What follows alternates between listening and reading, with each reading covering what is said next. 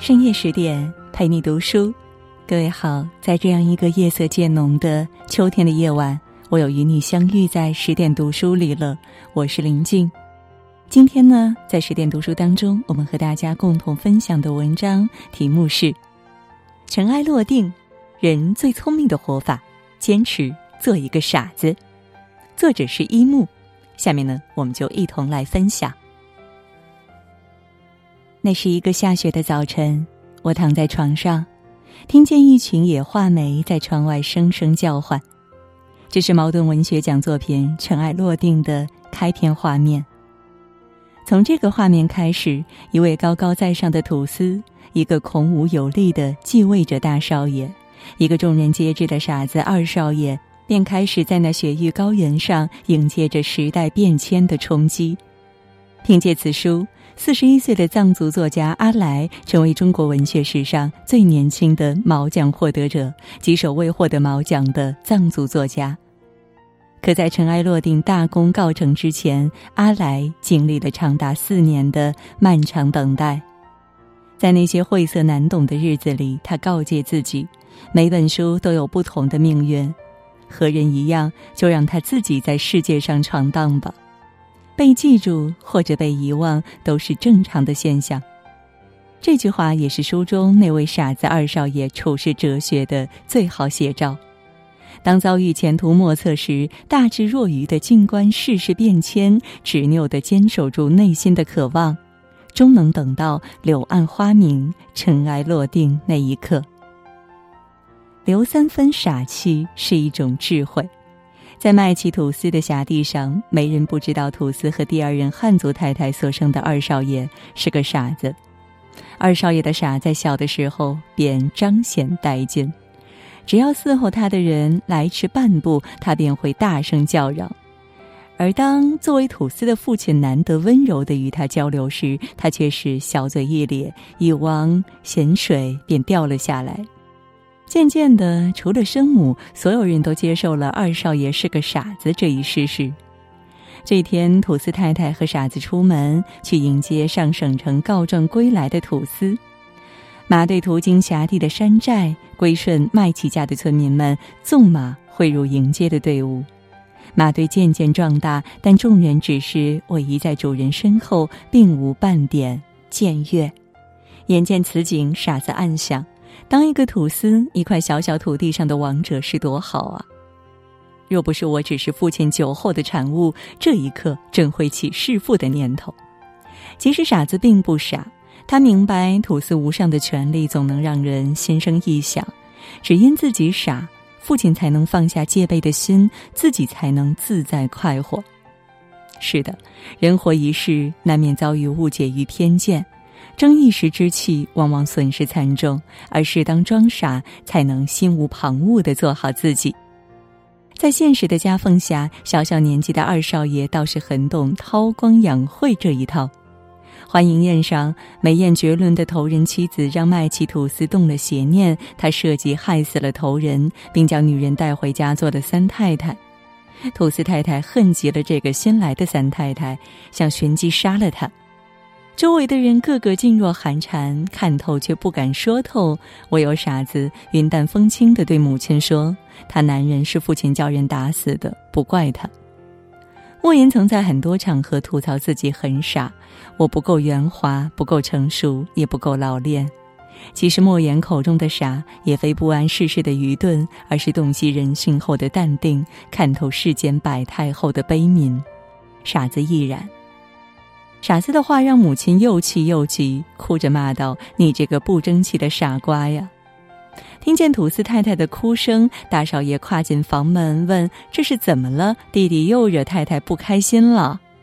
母亲回道：“你弟弟又犯傻了，我骂他几句。”然后郑重其事的对大少爷说：“看看他那样子吧，以后我们不在了，你可要好好待他。”大少爷点点头，爽快的答应了。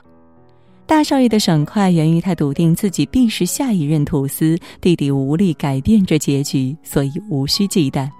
更因为在未来土司眼里，弟弟就是个傻子，他的一生只会是舒服就笑，难受就叫般的恣意而活，不可能再为地位和财富去殚精竭虑。有了傻子不会争这般心思，大少爷与弟弟就这样和睦的相处着，而傻子也得以安全成长。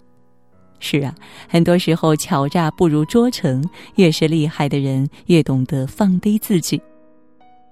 留三分傻气，不与旁人争高下，本是一种智慧。揣着明白装糊涂是一种境界。靠着省城的援助，麦琪家打赢了与汪波土司的战斗。战利品是一座土肥水美的山寨。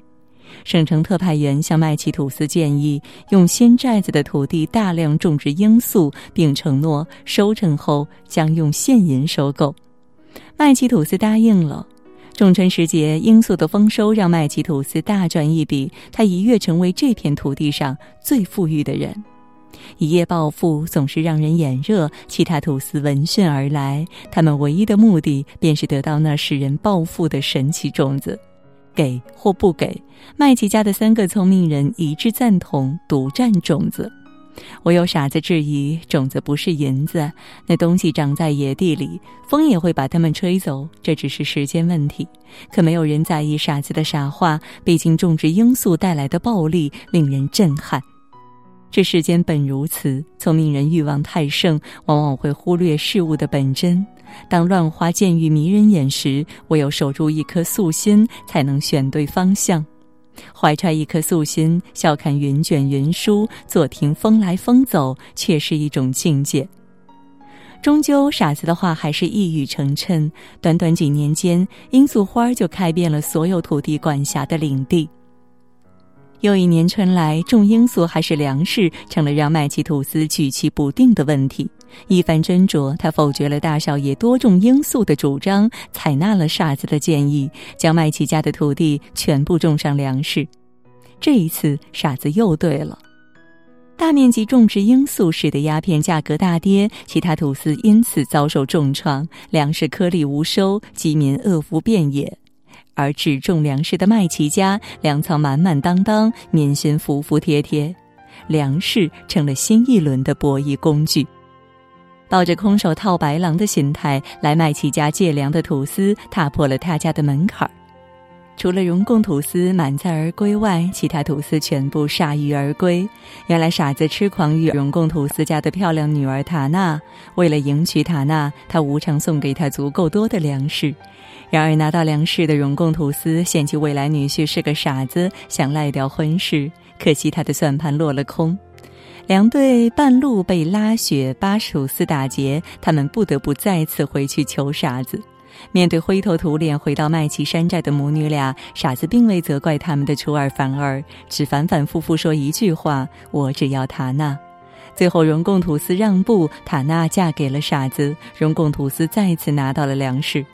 所谓高人，不过是揣着明白装糊涂，而人这一生，精明只能算眼前，糊涂可以看久远。不想凡事都赢，才是真聪明。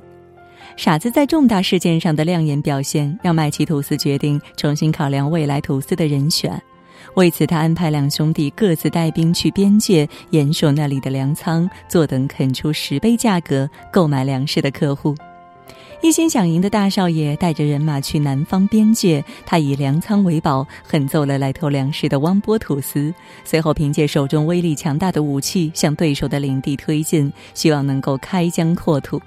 但残暴的名声、急功近利的行事风格，让大少爷输得很惨，粮食也被汪波土司抢走大半。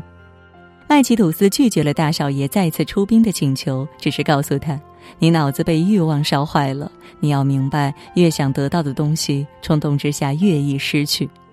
是的，被欲望牵制，便会急功近利，而人生一世，草木一秋，越是急功近利，越是惨淡收场。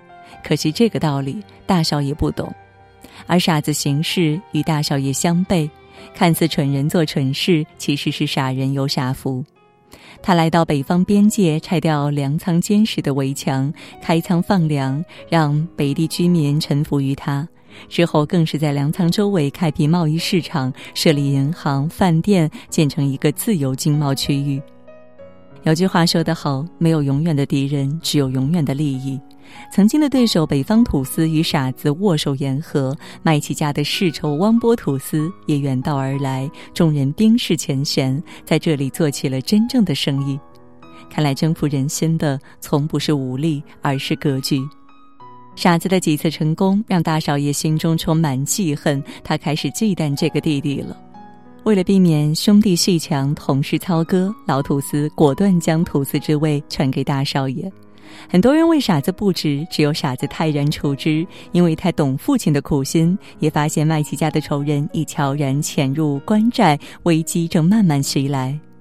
最后，仇人放过了年迈多病的老土司，放过了无继承权的傻子，却把匕首插入了新土司的身体。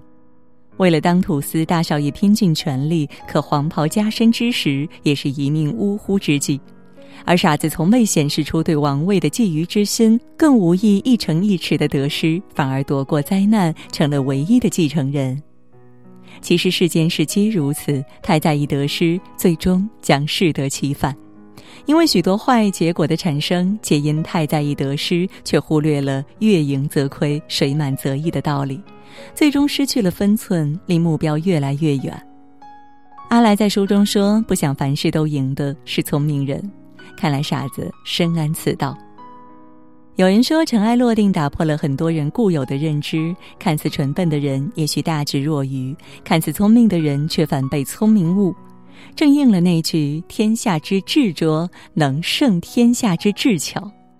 人生正是如此，心若简单，好运自然会来。人活一世，我们选择不了生死，但能做的就是简单去爱，用力去活，用心去追逐生命中最为温暖、诚挚的东西。正如田维在《花田半亩》中说：“生命中，我们都接到不同的剧本，有的平淡，有的浓烈，有的是笑，有的是泪。不管怎样，我们总要演好，直至落幕。或许这就是尘埃落定中的傻子带给我们关于生活最终极的道理。共勉。好了，今天呢，和大家分享的文章到这就结束了，感谢各位的守候。更多美文，请你继续关注十点读书，也欢迎把我们推荐给你的朋友和家人，一起在阅读里成为更好的自己。也祝各位每晚好梦，晚安。